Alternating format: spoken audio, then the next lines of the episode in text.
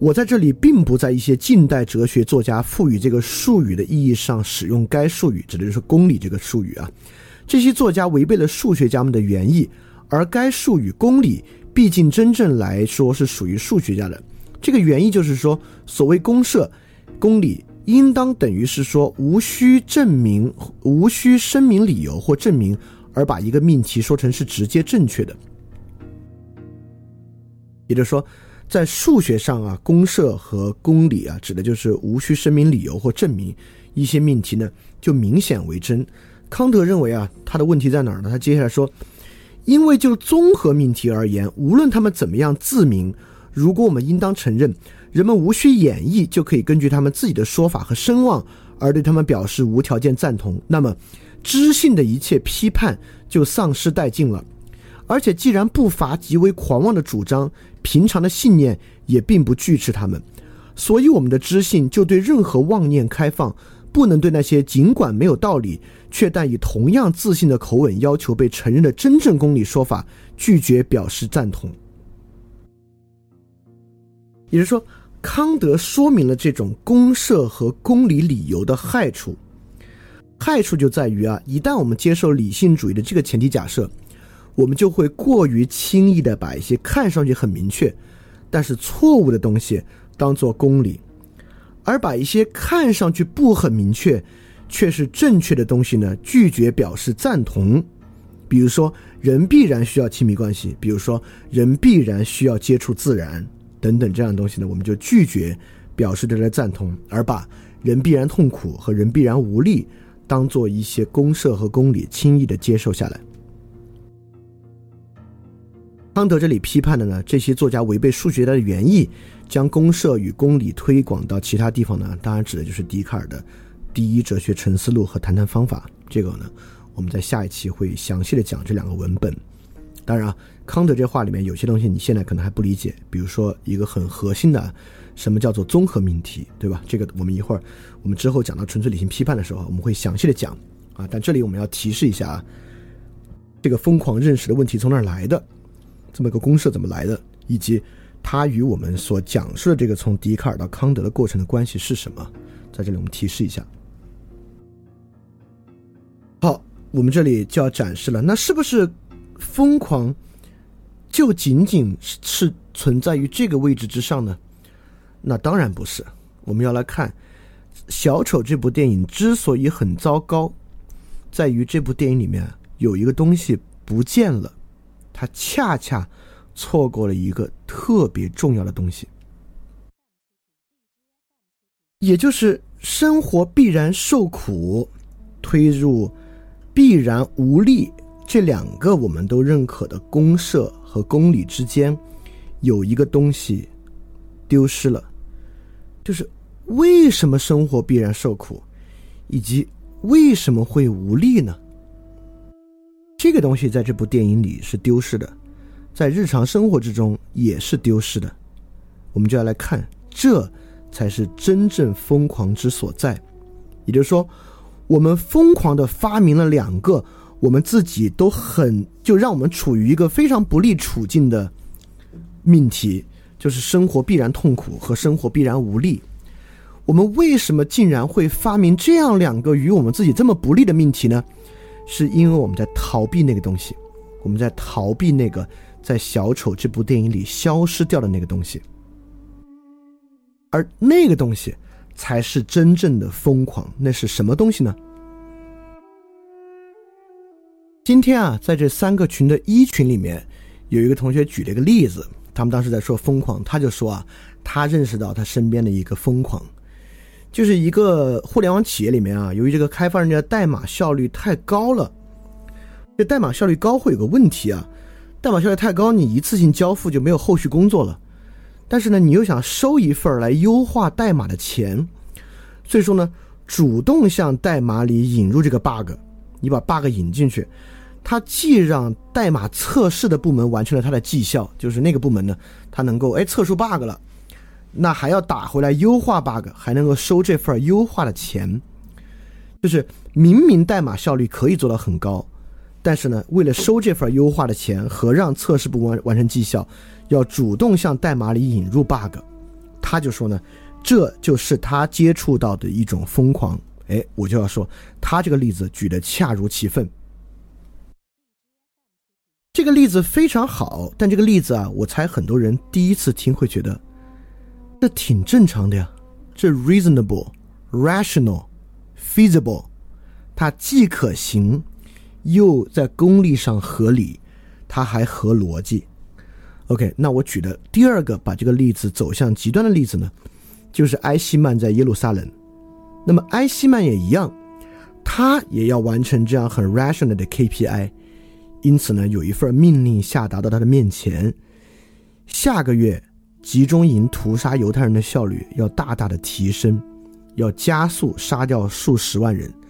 那么艾希曼呢，就调动他手下的这个大的官僚体系啊，去执行这个。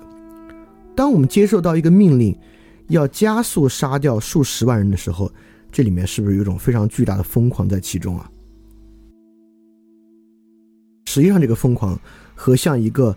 明明效率很高的代码之中引入 bug 是一样的，是一模一样的逻辑，只是我们觉得像代码里引入 bug 这事儿好像没什么大损坏，不是也测出来，不是也优化了嘛，对吧？只是为了多拿钱，但实际上它和需要以更高的速度杀掉犹太人其实是一个逻辑的东西啊，它里面有一种很大的疯狂。那么这还不是真正的疯狂啊！真正的疯狂是我们要面对做此种事情的时候，我们会怎么说呢？比如说，我就是被命令要给这个代码里加 bug 那个人啊，就要把要把一个对的代码改错的那个人，我会怎么说呢？我会说啊，我这是在遵守上司的命令。我会说啊，这是我们这个行业之内啊大家都在做的事儿。我会说啊，这是为了完成测试部门的绩效。和我们能拿到优化钱的必要之恶，这是我们今天要发明人生必然痛苦和我们必然无力来逃避的那个真正疯狂。这个真正疯狂是什么呢？是我们必须把一个实际上非常疯狂的东西说它是正常的，并在心里真正认可这个极其荒唐疯狂之物是正常的东西。为了掩盖这份疯狂，要发明很多别的疯狂来掩盖它。而这份疯狂和把这种疯狂非说成是正常的，其背后也是靠理性主义、靠归纳法和演绎法在背后做着它的支撑。比如说，我只是在遵循命令。就是一个官僚逻辑上的一个演绎的合理性，对吧？我这个位置，前提公设是我在一个组织结构之中，我的职责是接受命令。好，现在条件二，我接受到一个命令，我执行这个命令，这是对的。第二，第二个逻辑啊，这是大家都在做的，这个呢是归纳法，对吧？由于这么多人都在做，所以说呢，它是一个合理的事情啊。这是必要之恶，它本身呢里面也是一个演绎法。这个呢，恰恰是一个电影错过的东西啊，也是真正的疯狂之所在。那么现在大家肯定要挺好奇啊，那那有没有什么文艺作品啊，在描述出这种真正的疯狂呢？那这个文艺作品会不会是特别厉害的作品呢？你们给我举个例子，让我感受感受。这作品当然有啊，这就是弗朗兹·卡夫卡所有的作品。所以，什么让卡夫卡是如此伟大的作家？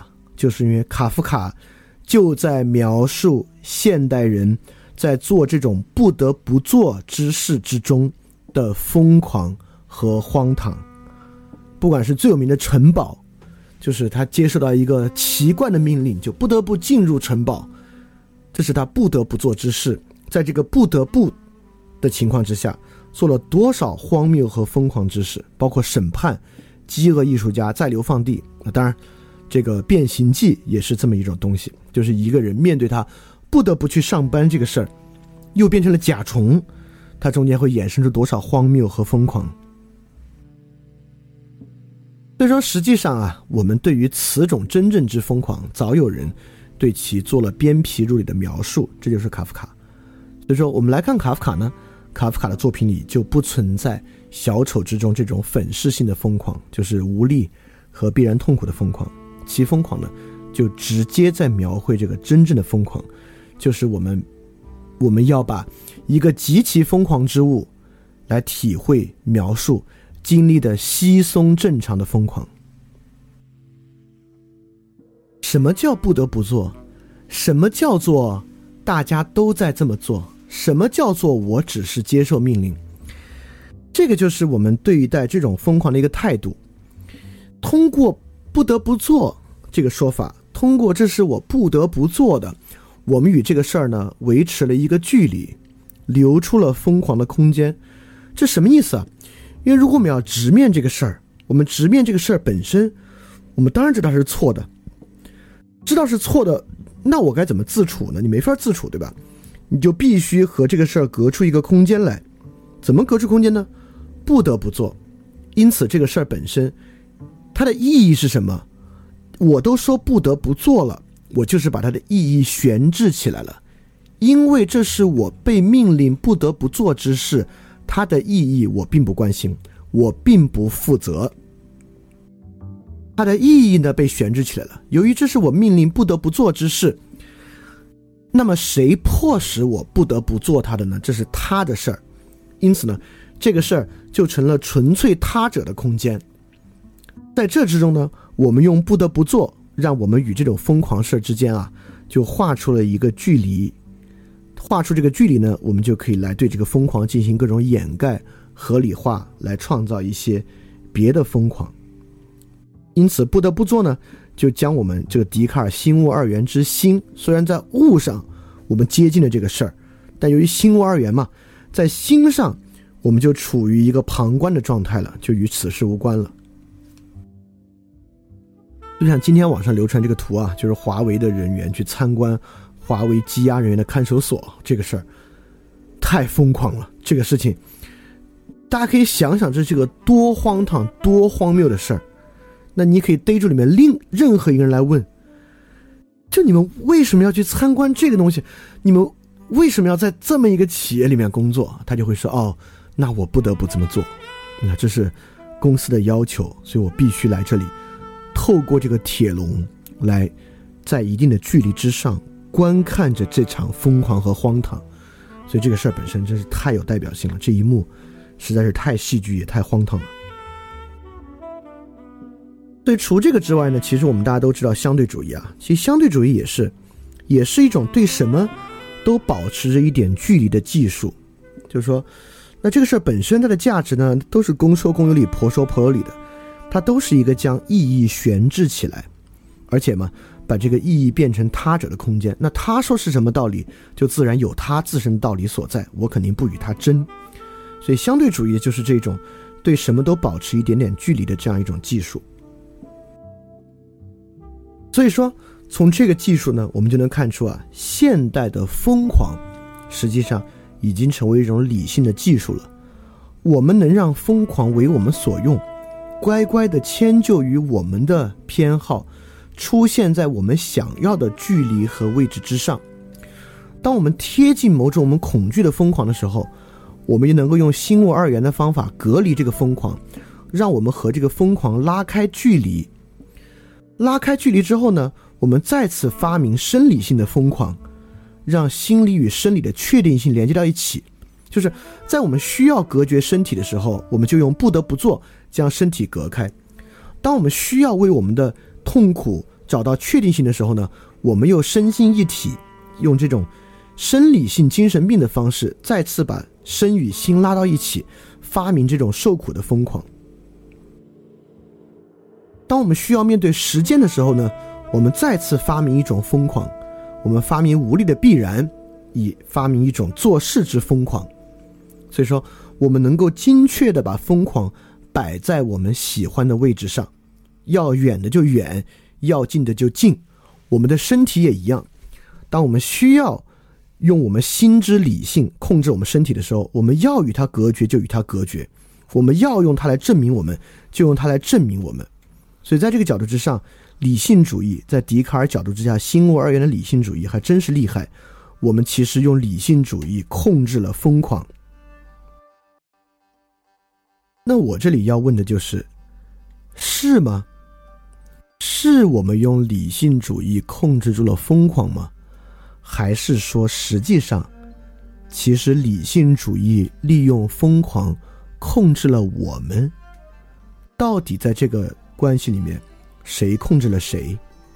当然，对我来讲啊，我的判断来讲，当然不是我们最终用理性主义控制了疯狂，最后的结局，当然是真正的疯狂通过理性主义最终控制了我们所有人。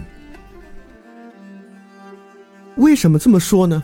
为什么是理性主义用疯狂最终控制了我们呢？就是因为理性主义本身啊，实际上。是一种特别强烈的偏见。理性主义是个什么偏见？这里面理性主义是对于过去的一种偏见，对吧？这个理性主义对过去的偏见是啥呢？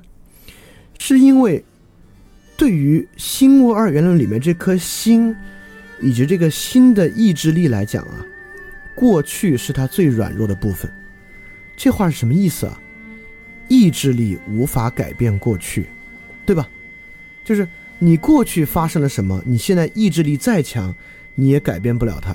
但你可以选择逃避它，选择遗忘它，这也是某种躲躲避啊。你想真正的改变过去是不能的。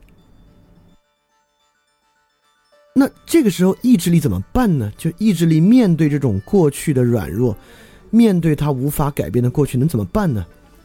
当然，他可以放下意志力，拿起理性，证明啊，过去发生的事儿是一种必然。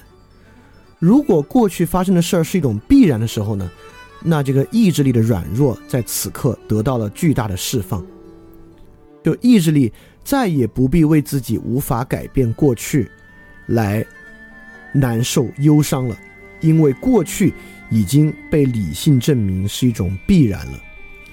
因此，理性主义的真正偏见啊，就什么是理性主义？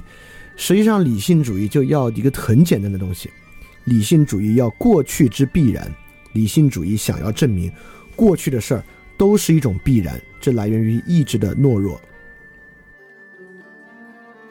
所以说，我就有这个经验感受，确实，越是背负了很不堪的过去的人，他越是容易接受理性主义和决定论。对吧？因为他无法向后改变他的生活，因此呢，意志无法改变过去的痛苦，那意志简直变成一种惩罚了。那这个时候，什么东西是对这个惩罚的真正逃脱呢？当然是决定论，当然是生活必然这么苦啊，这个才是能够逃脱这种惩罚的方式。所以，理性主义啊，是什么样的疯狂呢？理性主义本身就是一种否定的疯狂，是一种否定意志的疯狂，就是因为意志无法改变过去。当然，这里我们要问了，就我们要问，那你凭什么说这是一种疯狂和偏见？为什么生活必然痛苦，人必然无力，不是一个真的情况，而是一个偏见呢？对吧？今天会有很多人认为，这痛苦的必然性和无力的必然性，那这这岂止不是一种疯狂和一种什么意志的否定啊？就是世界的真相，会这么去想，对吧？那我们就从笛卡尔的角度来看看，为什么？这为什么的原因呢？就是因为那生活中也有很多快乐，对吧？生活中有有好多其他的成就啊，为什么会这么想呢？我们对于生活中的快乐是持怀疑态度，对吧？因为比如说，快乐是短暂的，成就是暂时的，也就是说，我们必须先有对这些的怀疑，才可以证明所谓痛苦或无力的必然。那无力的必然，你也说你，你看这泛电台好像也现在也大概五万的这个受众的样子啊，好多人也经常听，为什么对外是无力的呢？比如说这是短暂的，或者这不是真的有用，因此对于此种表象呢，你需要怀疑。但这里面呢有一个不可怀疑的部分，就是痛苦本身。那痛苦为什么不可怀疑呢？对吧？那痛苦又不像三加二等于五一样，这痛苦为什么不可以怀疑呢？但这是所谓笛卡尔的直观明见性，这就是痛苦之存在作为直观啊。因为痛苦确实，我也承认痛苦比起快乐会更直观一点。因此呢，在一个简单的演绎之下，就变成了痛苦是永恒的，坏事发生过，坏事必然再发生。所以今天很多人会认可啊，坏事曾发生过，坏事一定还会再发生，更坏的事还未发生，比如说死亡，对吧？还在前面。所以这这难道不是一个真的吗？而且，我们就从归纳法来讲啊，从我们现在生活中发生的好事和坏事的比例之上，难道不是坏事发生的可能性要大得多吗？所以在这个情况之下，凭什么还说这种理性主义是一种偏见和疯狂，而不是一种清醒和智慧呢？你不得不承认啊，就是用归纳法和演绎法的角度来看，这东西非常的清醒，非常的智慧。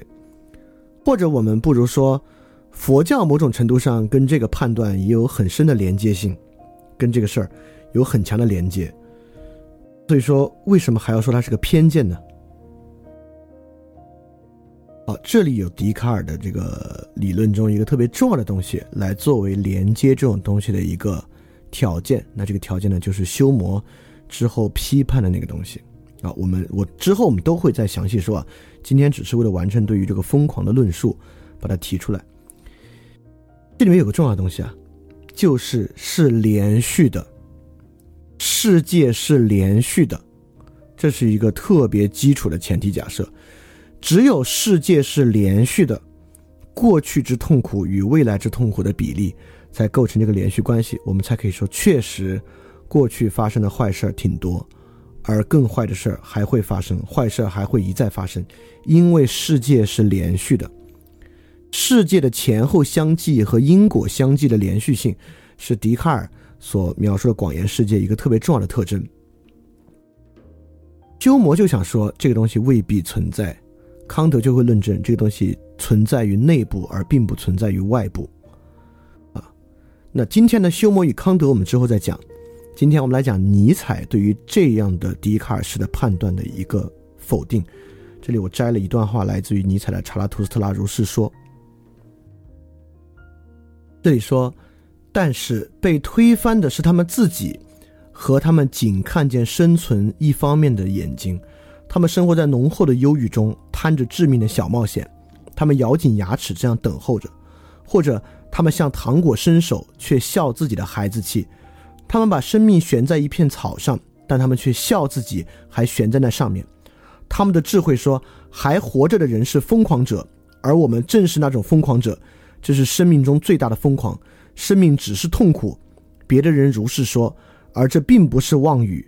那么你们设法停止生活吧，你们停止只是痛苦的生活吧。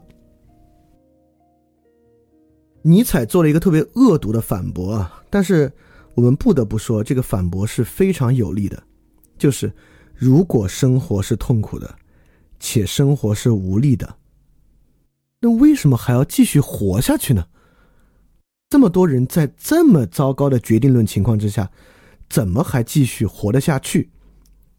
我是觉得，这确实是一个在这个细节问题之上超越休谟和康德的一个反驳啊，这是一个极其视角主义的反驳。就是如果你真这么相信的话，你为什么不设法停止生活呢？所以说，站在这个地方，我们来真正的探索一下疯狂。和我们与疯狂的关系，以及为什么我们要抓住疯狂这个话题，这不是随口找的一个话题啊，跟理性主义相关，而恰恰疯狂是一个非常重要的话题。所以，我们现在超出什么所谓的无力啊，超出什么所谓的痛苦啊，我们就来看疯狂这个事儿本身，为什么要说疯狂呢？第一啊，就。别觉得我们现在生活在一个离疯狂很远的环境里，实际上，我们离疯狂的关系非常非常近，在我们的生活中随处可见极其疯狂的要素，比如说电影中的疯狂，歌词中提到的各种疯狂，尤其是来自于摇滚乐中的各种疯狂，群体行为中的疯狂，我们在玩的所有游戏里面，游戏主人公和游戏情节的疯狂。那种日本动漫里面持续性的情绪上的疯狂，在城市都市享乐之中的疯狂。除了刚才电影里面所讲那种疯狂之外，疯狂和疯狂行为非常大的出现在我们生活之中。比如最近比较火的电影啊、游戏啊，这个文学的一个设定，就是克苏鲁设定。这克苏鲁这个设定啊，就是建立在一个必然痛苦的、消极的、疯狂的基础之上的。所以说，实际上疯狂非常强烈的弥散在我们的生活之中，而且。在很多情况之下，我都有点想说，就现在我们有这个啊，都已经不仅仅是疯狂了。就现在的文艺作品，简直可以说有点变态了。所以说，这么多疯狂的要素，实际上证明了一个问题，证明了我们生活在一个非常失衡的环境中。也就是说，所有我们发明出来的所有这些疯狂。是为了抵消我们生活中的某些要素，所以这里是我我想反过来说，这种现代生活啊，我们我们大家所现在面临的生活，绝大多数听众，我们都不是务农人员，我们也不是一个护林员，我们所面对的生活是一个城市生活，所以说，城市生活其本质是一个自然的可以轻松获得平衡状态的生活，还是一个非自然的失衡在这种生活中。几乎是一定的一种生活，这就是一个基础啊！我倾向于认为，今天的城市生活就是一种由于它的非自然属性，它本身就是一个必然失衡的生活。所以，像我们刚才说的啊，疯狂压根儿就是我们现在所生活的都市生活这种大结构的一环，而我们发明出来这些疯狂呢，恰恰是这些大结构的对应物。比如说最近两年特别火的这个内华达沙漠这个火人节，它完全就是严丝合缝的，作为现代城市大结构对应物的疯狂被发明出来的。当然，这种疯狂，尤其是最近两年的变成一个旅游景点之后，它变成一个营销 campaign 和旅游景点之后，它它已然失去了那个价值，或者它很大程度上失去了那个价值。所以这就是都市生活秩序和自然生活秩序的区别。在一个自然生活秩序之中，那种平衡是很容易维持的。这个我没开玩笑，真的，在一个贴近自然的环境中，那个平衡是非常容易维持的。自然这个话题，在二点零之中肯定还会我们会讲的更多。以后到那个地方我们再来讲为什么自然就这么神奇。那作为我们生活在这个城市和都市环境之中啊，大结构本身就蕴含着疯狂，那我们必然发明疯狂与之对应。所以说。疯狂啊，调和着我们与秩序本身的关系，因为在都市生活这种大结构之中，整齐有序的秩序本身并不天然和自然的存在，所以在这个情况之下呢，只有三种疯狂。大家看啊，我现在说的是这个大结构本身并不存在整齐而有序的秩序的自然秩序，所以在这个前提条件之下呢。我们有三种疯狂，第一，第一种疯狂是说，这个秩序就是整齐有序的秩序，谁说不是？这个大结构就是一个好秩序，所以这种疯狂的核心呢是说，坏的就是好的。第二种疯狂，我们先于这种秩序毁灭自我，来消解这个秩序可以毁灭的对象。就我们在这种疯狂中自我气绝了，所以这种整齐有序的次序并秩序并不存在，无所谓，我已经自我气绝了，等不到他来毁灭我，我先毁灭我自己。看，这种呢是说必然是坏的。那第三种疯狂是什么呢？就是建立属于自己的秩序，可能有好的东西，这个呢也是一种疯狂。在这个前提之下，在逻辑上只有这三种可能。当然我知道有人要批判了，哎，你不是否定理性吗？你还谈逻辑啊？就这种人，我真的不想回复他，我真的不想回复这样的人。就如果他们愿意说就说吧。那么我虽然在这里面反对笛卡尔啊，就是我不认为笛卡尔在开启一个好的东西，但笛卡尔绝对不是个疯子啊！我绝对不会说笛卡尔是个是个妄人，是个毫无意义的哲学家和思想家。那至于笛卡尔，当然也是一个。相当相当高明的，而且为现代认识论奠基的一个哲学家，他是非常非常伟大的。笛卡尔当然采取的是第三个路径啊，就建立属于他的好的秩序。当然，他呢是建立一种完美理智，就这种完美的理智呢，能够直接调节和改造这个大结构，让其直接走向一个整齐而有序的秩序。那康德呢，比比笛卡尔更往前一步，知道要限制知识，为信仰留有余地，等等，这我们都知会在我们都会之后再讲。那我们反过来，我说两句这个大结构啊，这个大结构呢，疯狂就是它的一环，所以这个大结构本身其实也是失衡的。那这个大结构的失衡怎么解决呢？它当然靠吃我们其他人的疯狂来解决了。就比如我们其他人认为啊。这个大结构的秩序就是整齐有序的，或者我们认为，行，这个大结构秩序不好，我先于大结构自我弃绝。大结构呢，就是靠吃这种疯狂作为养分，维持着它的本身的平衡啊。例如影史最高的票房电影《小丑》啊，他吃的当然很开心了，他已经有十多亿美金的票房了。这种失衡的大结构呢，就以这样的疯狂为食啊，你要呈现出这样的疯狂呢。就成为这个大结构本本身的食物。对，说到这儿啊，在列举完之后呢，我们会发现，这个疯狂啊，还是有不同方向的。似乎不只有一种疯狂，不只有小丑电影呈现的疯狂和卡夫卡的小说呈现的疯狂，还有别的疯狂存在。确实，在这种必然失衡的环境之下，我们起码可以认为，疯狂有两种不同的方向和进路。对，为了呈现出这两种疯狂的差异啊，我找了很多对子的词，把它们俩对应起来。就是从这个对应之中，你应该能够很明显的感受它的气质。这个对应还挺多的，我一个一个说啊。就第一组对子呢，很简单，就是生的疯狂与死的疯狂。这个你完全可以从那个弗洛伊德的生的本能、生的欲望、死的欲望那里来呈现出来，其实也是从尼采那儿来的。所以这种疯狂肯定是有一种生的疯狂和一种死的疯狂的。那死的疯狂的荒谬性，就是在尼采那个地方，他的那个查拉图斯拉的反驳里面呈现出来的。就是你既然有这种死的疯狂，为什么还要维持生活，对吧？所以说它的反面呢，确实是存在一种生的疯狂。那还有两个，第二个呢，就是这是一种间断的疯狂与持续的疯狂，这是啥意思啊？这个意思是说，这种生的疯狂。是不用一直泡在这个疯狂里的，这个疯狂是偶尔疯狂一下的那种疯狂，而这种死的疯狂呢，是持续的疯狂，就是你绝大部分时候都需要一刻不停的意识到这种对生活的否定才行。因此，他们俩虽然是两种疯狂，但持续的时间完全不同。这种生的疯狂是一种间断性的疯狂，而死的疯狂是持续的疯狂。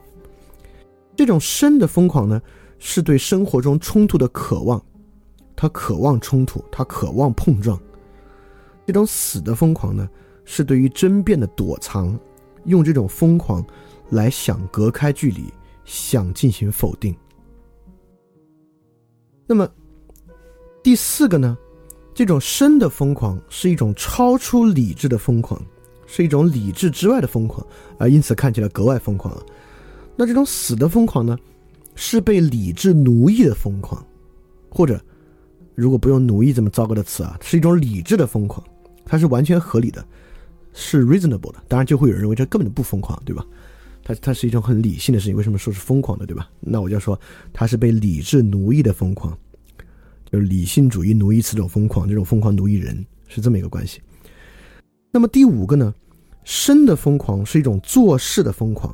是做什么事情的疯狂，而这种死的疯狂呢，是一种看的疯狂、旁观的疯狂，就它会变成消费品，变成消费的疯狂。对我应该变成呃，我应该还加一组对子，就是创造的疯狂和消费的疯狂啊。这个生的疯狂是一个创造的疯狂，这个死的疯狂是一个消费性的疯狂。那再往下这一组呢，这个生的疯狂是一种期待的疯狂。是你抑郁的这种疯狂，这死的疯狂呢是一种反思的疯狂，是你做事儿之后回头想，觉得哎呦，刚才那样还挺疯的这么一种疯狂。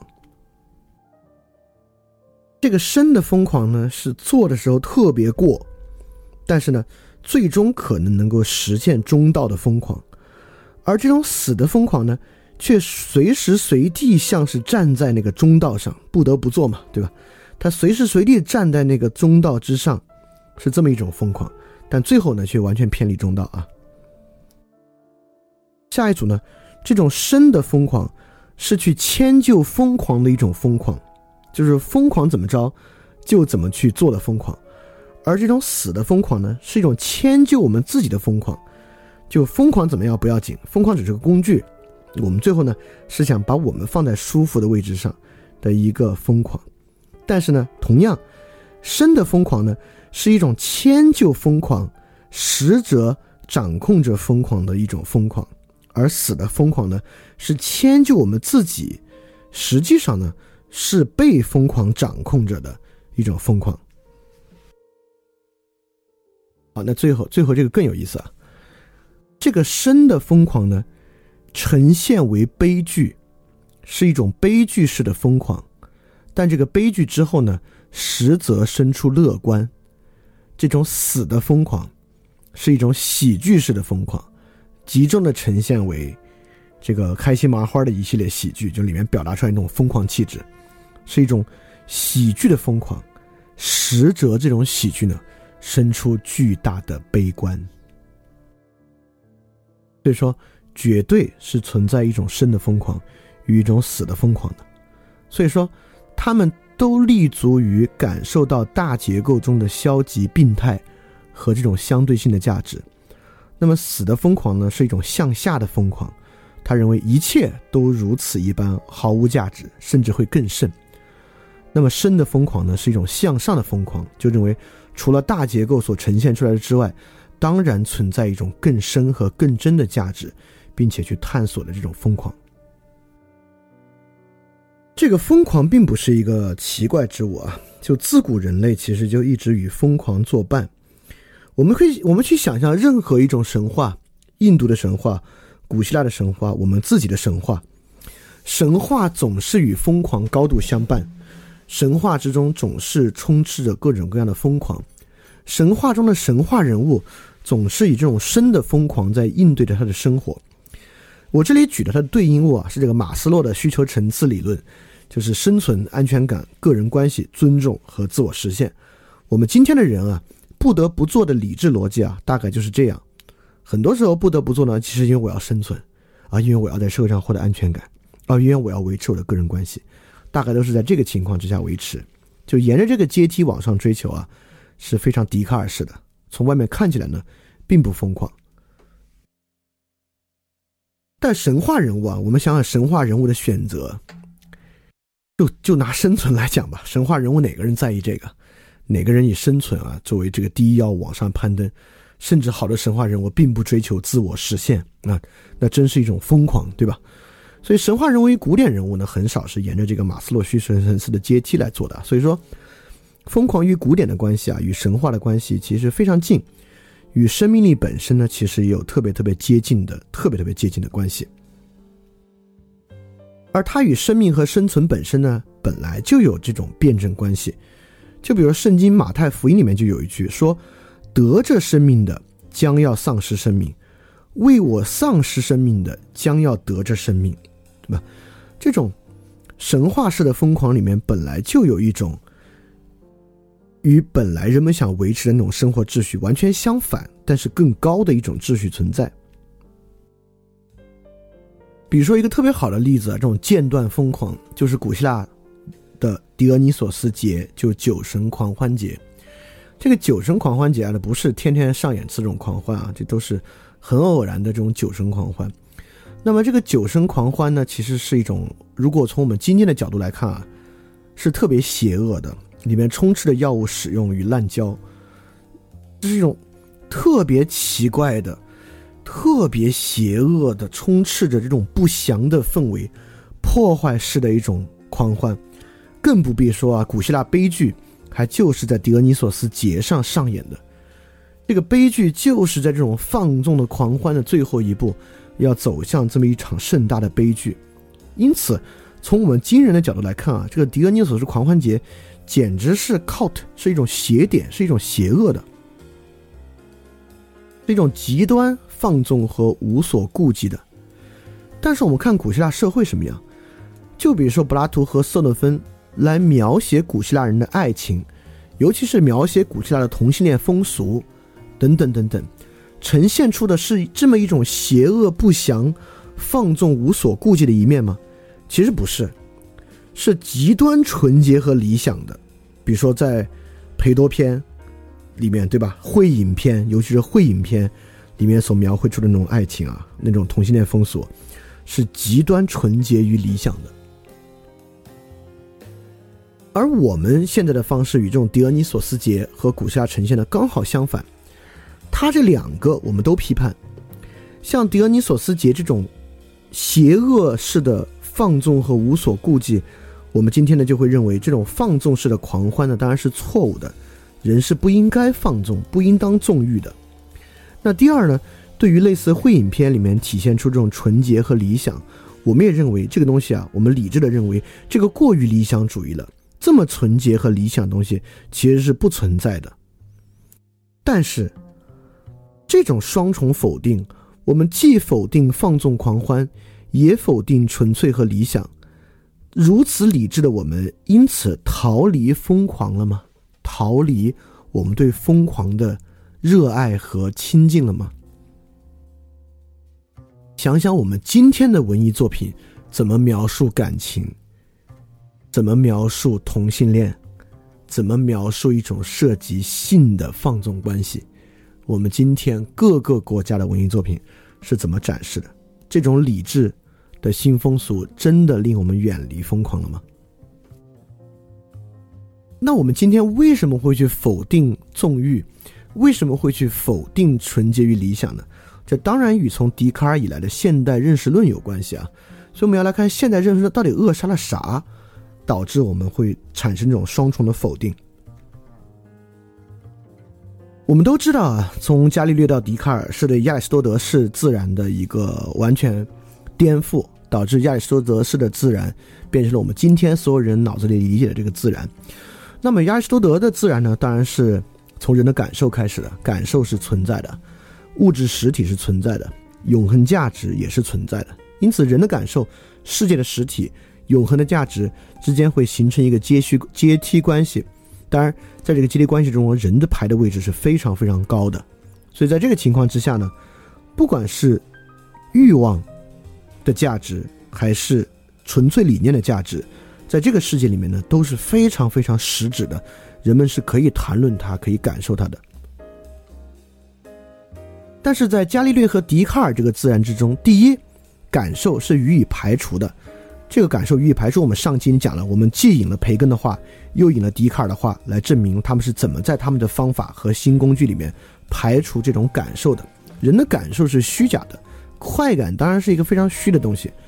那实体呢？它已经不再是自然实体了，变成我们逼问自然的某种实验对象。那么价值当然是予以怀疑的。就笛卡尔专门讲了对于概念的怀疑，而而这个培根的四种幻象里面，交换市场幻象。可不就是对于语言和价值本身的反对吗？对吧？因为感受本身的虚假性，纵欲当然是个错误的事情；也因为价值和概念本身的虚假性，所谓纯粹与理想这样的理念当然是不存在的。而原来从感受到价值的这个路线是被什么东西保证的呢？其实就是被某种魅保证的，就是马克思韦伯讲的现代性除魅里面去掉的那个。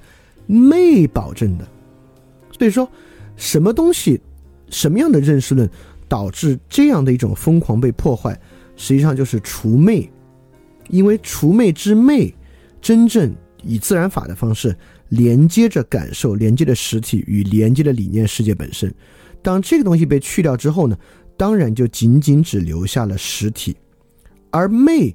本身维持着神话式的思维，维持着理念，维持着超验世界。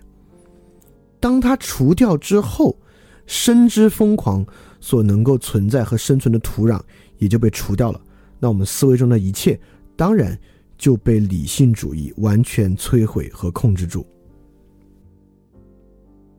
所以在今天，还有一深知疯狂的人啊，能够做出深知疯狂行为的人，当然与媚有一些关系。所以说我刚才讲那么多，绝对不是说今天的人啊要重新进入纵欲的生活，我不是这个意思。因为今天我们如果能够实现某种复媚的话啊，那复出来那个媚，我感觉似乎不是存在于性这个事情上的某种媚，那还是存在于别的地方，类似于像瓦格纳之前做那种事情啊，也许是一个探索的方向吧。所以说。那如果再次回复这种深知疯狂的话呢？那当然与媚与复媚这个事儿有极其极其巨大的关系。那么刚才那个对子里面有一个挺难理解，但是非常重要，我这里要把它单独拿出来讲，就是期待之疯狂与反思的疯狂，也可以我把它叫做事前的疯狂与事后的疯狂。这个事后的疯狂啊，在生活中发生了很多，尤其是年轻人在谈恋爱的时候。比如说，在年轻人进入恋爱生活的时候啊，有时候都有能力与胆略去做很疯狂的事情，但做这种疯狂之事呢，可能就会产生伤害。伤害之后呢，这年轻人就进入一种事后对于疯狂的感受，就事前啊，他丝毫没有意识，也不想那么去做，他没想的，但就那么去做了。做到之后呢，心里后怕，哎呦，过去几个月啊，真是太疯狂了，像那样去跟一个人谈恋爱，真是太疯狂了。这种事后对于疯狂的感受，往往伴随着伴随着他无法忍受这个疯狂，这个反思让他否定这个疯狂。他以算计的方式呢，对这个疯狂进行评估，因而觉得呢，这个事后的疯狂啊不值，所以以后啊再别这样了啊！我这辈子啊这么去爱一个人啊，就这一次，以后啊就再做不到这个了，因为那个真是太疯狂了。这就是一种。反思的疯狂和事后的疯狂，什么叫事前的疯狂呢？就是期待着自己以疯狂的方式做事儿，将做事的方法是否疯狂，远远大过于做事儿的结果是什么样。即便没有任何结果的保障，以决议一定要以什么方式去做一种事儿的这种疯狂，真的就是一种事前的疯狂。这里我们明显可以感觉到一种时间感，时间感非常重要啊！在《纯粹理性批判》里面，康德就极其强烈的讲到时间，尤其是时间的想象力，就是前向时间。我们之前讲海德格尔那期，很多人听过，海德格尔向死而生，就非常强调时间的方向，面向未来的生活和面向过去的生活，恰好可以用于这里理解事前的疯狂与事后的疯狂。这种事前的疯狂，就是欲求疯狂之疯狂。是一种面向未来的、时间上向前的、不计后果的；而这个事后的疯狂呢，是时间上后向的，他一直看着过去，就是海德格尔所说那种 verfallen 那个沉沦状态的一种典型状态。他在时间上呢，一直盯着过去，就像我们刚才讲啊，意志对于无法改变的过去存在一种执念，因此必须证明过去的必然性。其实这个就把他的逻辑道理说明白了，就是这么一种状态。人们一直看着过去，他在时间上是后向的，他一直计较着结果，在算计，在评估。因此呢，这种时间上后向的、计较着结果的，看上去特别理智；这种时间上前向的、面向未来的、不计较后果的，看上去呢就比较疯狂。所以在这里呢，这种本真生存啊，其实你看，就能够看出来这种前向后向的关系，以及它确实会影响疯狂的风格。就如果说是海德格尔说那种向死而生、面向未来张罗、面向未来筹划的那种本真生活，它当然会体现出这种事前疯狂的特征；而那种沉沦之生活呢，就体现出这种事后的疯狂，在事后感觉像那样，真是太疯狂了。不要像那样疯狂的这种感觉，在这个地方啊，就尼采说过一句特别动人的话，因为在这里你可能也会想，那怎么才能够有这种事前疯狂？怎么样才能够复媚呢？对吧？尼采说过一句很有意思的话，当然你不可能听完这句话就复媚了，就是他给你提供一个特别小的启发。就尼采就说啊，我们之爱生命。并不是因为我们惯于生命，而是因为我们习惯于爱。就是去爱生命这个本事，这个事儿，并不是因为生命怎么着，而是因为爱怎么着。这是个特别特别重要的东西啊。所以我认为，如果现代父媚有一个重要的方向的话，它当然与“爱”这个词高度相关。但你也知道，在这样一个偏知识的一个分享之中啊，提到“爱”这个词是特别害臊的。你会觉得，爱似乎不是一个知识性的谈论对象，以它作为一个谈论对象，特别奇怪。当然啊，就如果你更敏锐了，你也会发现这这恰恰是问题所在。就当今天谈这个事儿，变成一个特别害臊、特别幼稚之事的时候呢，那你就可见我们已经被遮蔽到什么程度了啊！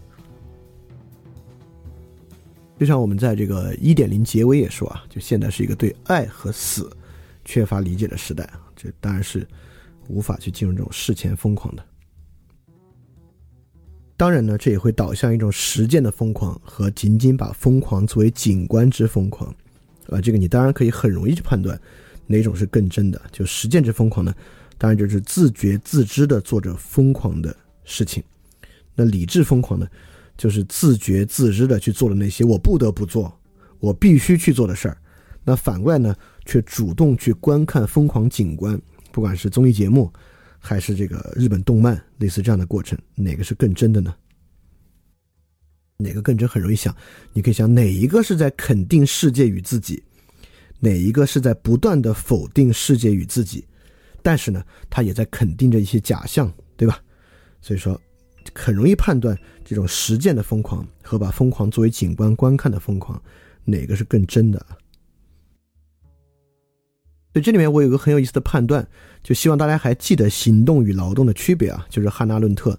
在人的境况里面区分的行动与劳动的区别，对于这个实践疯狂与疯狂作为景观观看啊，我最后的这个论断是：要么在现代都市生活之中啊，要么你以疯狂的方式行动，要么以疯狂的方式永远劳动下去。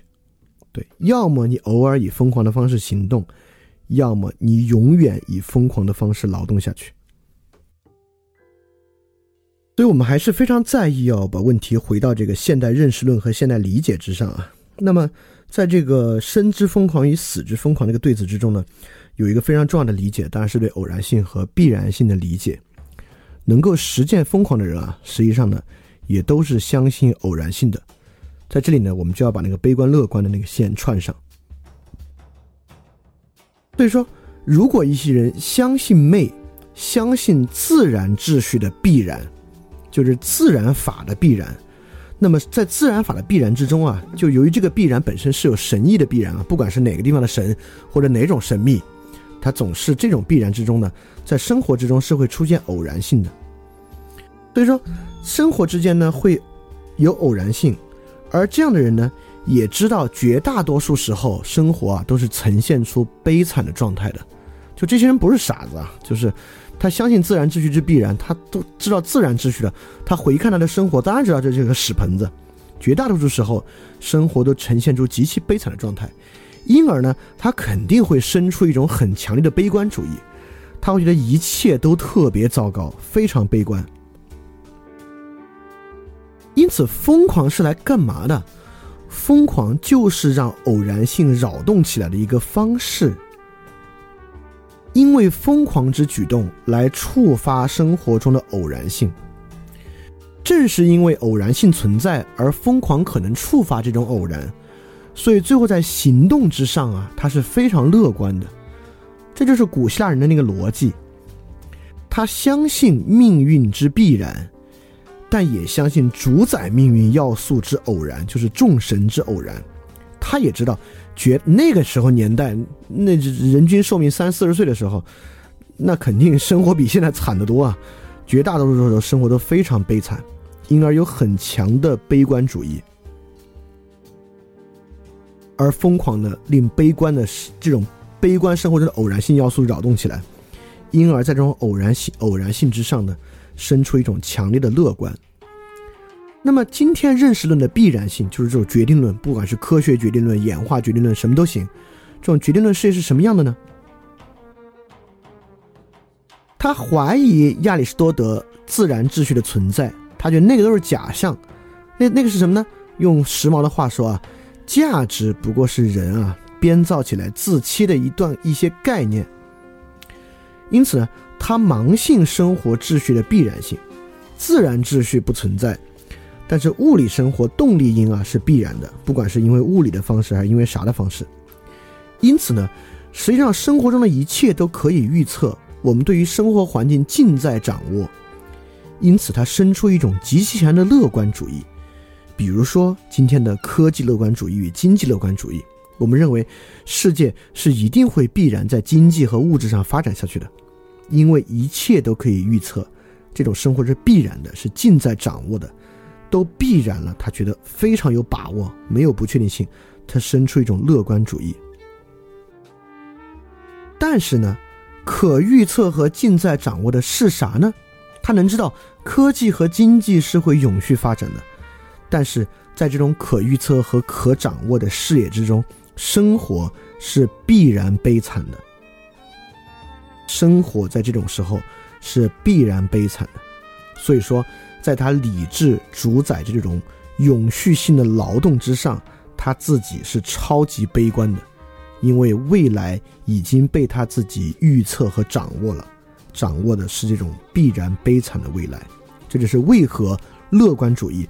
反而生出了悲观主义，比如说对于人工智能的乐观，生出对于自己未来劳动寿命和劳动生命周期的悲观。这就这段论证其实很重要啊！这段论证帮我们搭建了类似于决定论啊、怀疑主义啊，它是个世界观，它跟生活有啥关系啊？就是这样逻辑的关系，就决定论和怀疑主义对于生活的关系啊。就是从一切的可预测、可掌握的外形之乐观，到可预测、可掌握生活必然的悲观，是这样延续到每个人自己的生活之中的。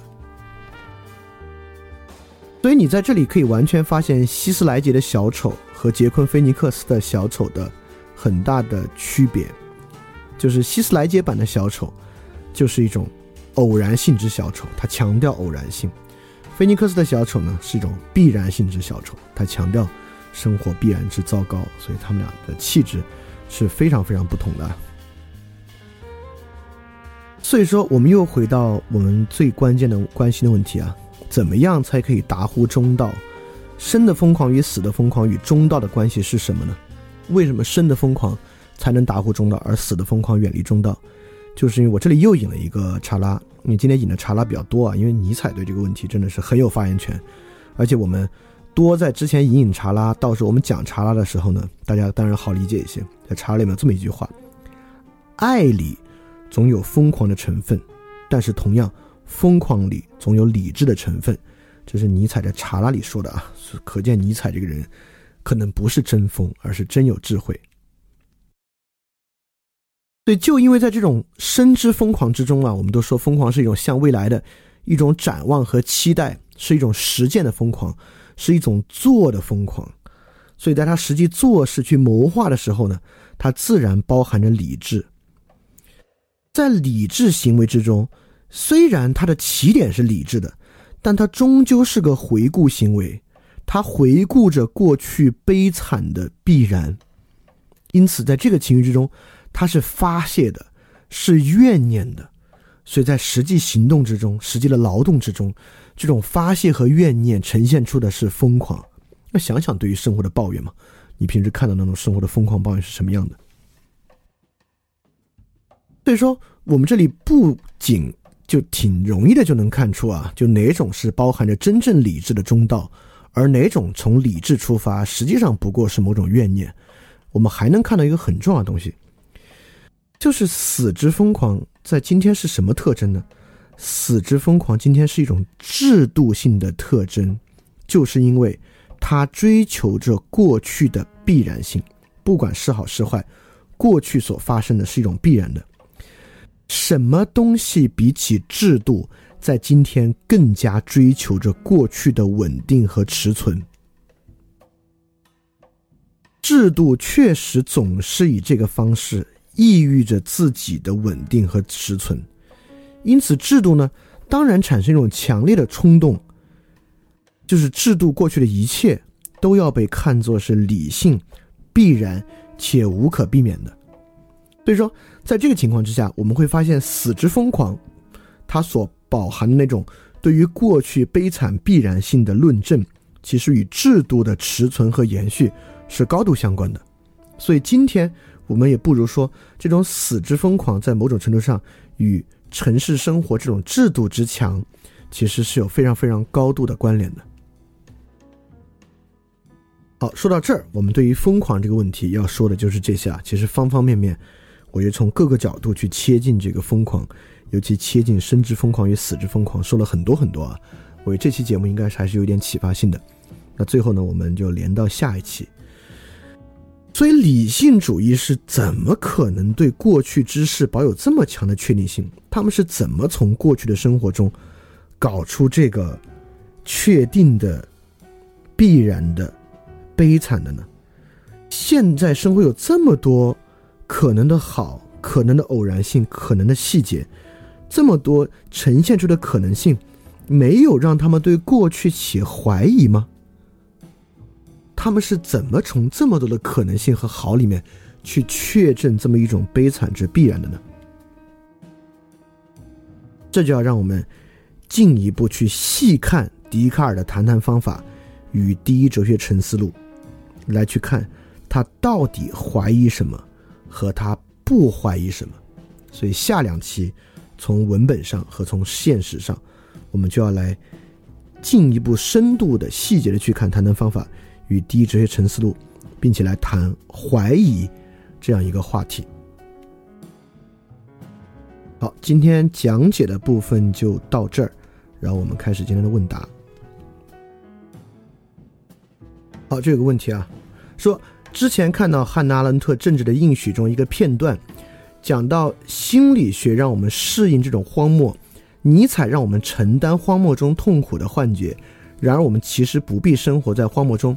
相比于如何适应荒漠，让荒漠变成绿洲才是我们要做的。然后他的问题是：对于疯狂的治愈本身，是不是一种加速荒漠化的过程？呃。对，呃，这种死之疯狂当然是加速荒漠化的过程。心理学在什么意义上让我们适应这种荒漠呢？就是他用心理学的方式将荒漠取得病理性的论证嘛，让我们认为荒漠是必然的，你当然就适应这个荒漠了。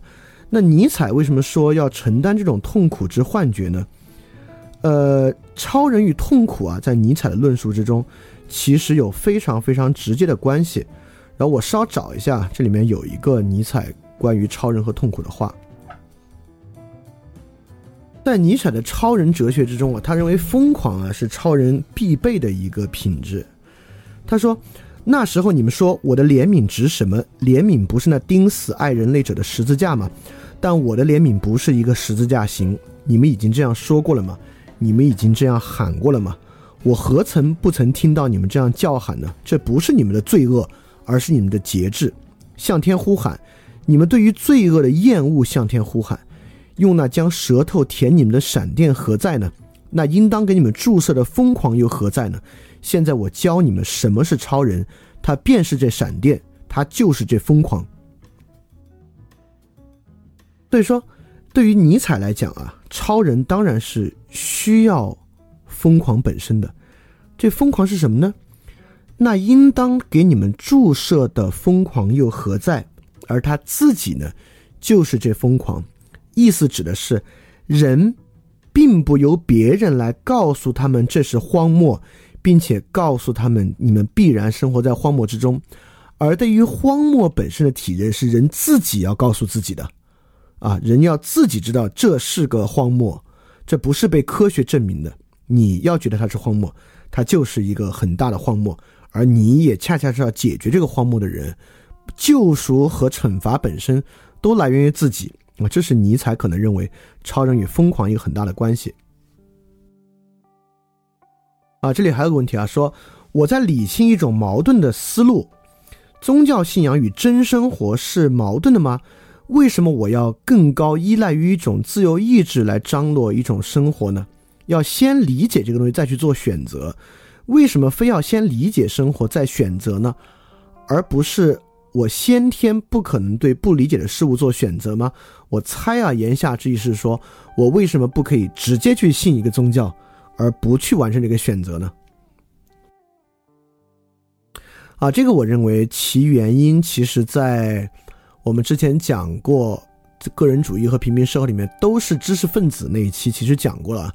就当我们识文断字，形成反思之后，我们其实没有选择我们要不要去理解啊，我们已然被人教了理解，而被教理解之后呢，理解就会无时不刻的运转起来。那假理解，假设你没有去打磨这个理解啊。那假理解就会自在的发生，那这个自在的假理解当然就会影响你的方方面面、方方面面，所以说一定要取得真理解，就是这个原因。嗯，这个问题说，他说看尼采比较多，古希腊哲学比较少。尼采是把柏拉图和苏格拉底当做决定论或者说科学客观主义的反面对象的。然后说我讲的主要笛卡尔作为理性和科学的发现人，想问一下有什么区别？啊，这个区别非常大，这个区别可以去听一下这个。个人主义和平民社会里面关于自呃视其所赐的自然和自然的毁灭那两期，就是伽利略和笛卡尔是怎么样去完全颠覆的亚里士多德的自然的。因此，在呃苏格拉底和柏拉图那里面的决定论，那实际上也不是德谟克利特那种机械决定论啊，就是今天我们针对的决定论是笛卡尔这种机械决定论啊，这是很不一样的，可以去看一下那期。啊，这里有个问题挺有意思啊。他说：“说到想象一种悲惨的必然，应该也是把自己放在弱势地位，取得道德优势的一种理性策略吧。在口头可以这样说，心里是否真的这样相信呢？”哎，这个问题很有意思啊。因为如果他心里这样相信的话，按尼采的话说，他怎么不放弃生活，对吧？但是呢，你说他心里完全不信，这就是他表述的一个策略。他表述成这样呢，以来达到某种受害者地位，取得道德优势呢，也不是。就实际上我们会发现啊，这种想象生活悲惨之必然，很多人在生活中确实放弃很多追求啊，这也是实际存在的。所以它也不是一个沟通策略。我们就发现什么呢？我们发现我们在个人主义和平民社会讲的一个东西啊，就假生活的矛盾性很强，它是拧着的。所以这个地方呢，我们确实看到了假生活是怎么拧在一起的，它拧着的这个特征在这里就能在这里体现出来。这里有个问题啊，说现今集体或组织的疯狂是否是完全因为个人疯狂所引发的蝴蝶效应，而真正的人的理解能够解救这种更大的疯狂吗？它是不是个人疯狂引发的蝴蝶效应？我不敢说。但我有一个特别重要的基础视角啊，是我理解的一个基础视角，就我不太相信，我完全不相信什么组织理性啊、整体理性啊这种东西啊。我相信这玩意儿是由人构成的，是人对它构成真正的决定，就是它不会形成他自己，好像这个组织或一个集体还形成了自我意识，有他自己的理性啊。这个东西都是隐喻性的，它并不真正存在一个集体。和一个组织，当然也是由里面的个人、个体去实际深刻的影响和决定的。而这里还有个问题挺有意思的，说提到自己创造的秩序里面可能有好东西，那么可以不是理性主义这种特别个人主义的秩序吗？比如一种回归自然的和他人共同享有的秩序，类似家庭秩序，当然是后者的可能性更大，就是理性建构主义的秩序。我觉得，那不是自己创造的秩序里有好东西，它有两步逻辑啊。实际上，在个人主义和平民社会，我们也讲了很多。第一，他主张某种自利和自私；第二，在曼德维尔的基础之上，他主张个人之恶德就是群体的美德，就是群体的秩序恰恰是在个人的自私自利之上实现的，就是薛兆丰每天都特别想鼓吹那套想法。但实际上，我觉得我们在个人主义和平民社会那段已经讲的挺明白了，就这玩意儿不存在，或者说这玩意儿就是个 noble lie，就是认为每个人只要去合法合理的追求他的自立，整个社会就会走向一个更好的环境。这个 就是从，尤其十九世纪到二十世纪到二十一世纪前二十年，我们应该已经证明了没这个事儿。所以说，如果你相信自己创造的秩序里还有好东西，那自然不是这种个人主义的理性建构主义的秩序或者理性改良主义的秩序，那当然是一种回归自然的秩序的可能性是更大的。好，我们就是录在里面的问题，大概就这些。今天的问题也挺多，我觉得挺好的。今天问题的既多，速度又快，说明这期节目可能大家还是有点感触啊，才会激发出这么些问题。那我们录在里面问题的就到这些，那之后大家可以继续在群里沟通。那这期节目就到这儿，那下期我们继续，下期我们就是文本了。所以说，在下期节目之前，大家可以看一看《谈谈方法与第一哲学沉思录》。你很可能看的时候呢，还是云里雾里，但你看看总比不看强。你看呢，就稍微在讲的时候呢，就会有的放矢一些，就会印象多一点。所以下期就有会有很多很多谈谈方法和第一哲学沉思录的内容了。所以你稍微稍微翻一翻，就有点感觉啊，这两个东西到底讲的是啥？那大概今天节目就到这里，大家要记得敢于去相信，加油！嘿，你是不是也听了不少我们的节目呢？如果你跟我们一样，觉得这个节目还不错，可能也挺重要。如果能让更多人听到，虽然可能效果不大，也可能会让这个社会变得好一点点吧。所以说，呃，干脆去转发一下好吗？让更多的人可能听到这个节目，我们来试试它会产生什么样的效果吧。谢谢你的转发，非常感谢你收听本节目。如果希望每周一加入微信群，跟我们一起学习，提出问题，看到每次分享的 keynote。可以微信添加“想借 Joy Share”，想借的拼音 x i n g j i e，Joy Share j o y s h a r e，并说“牛津通识读本”，就可以被我们拉入群中，每周一起学习了。欢迎你来。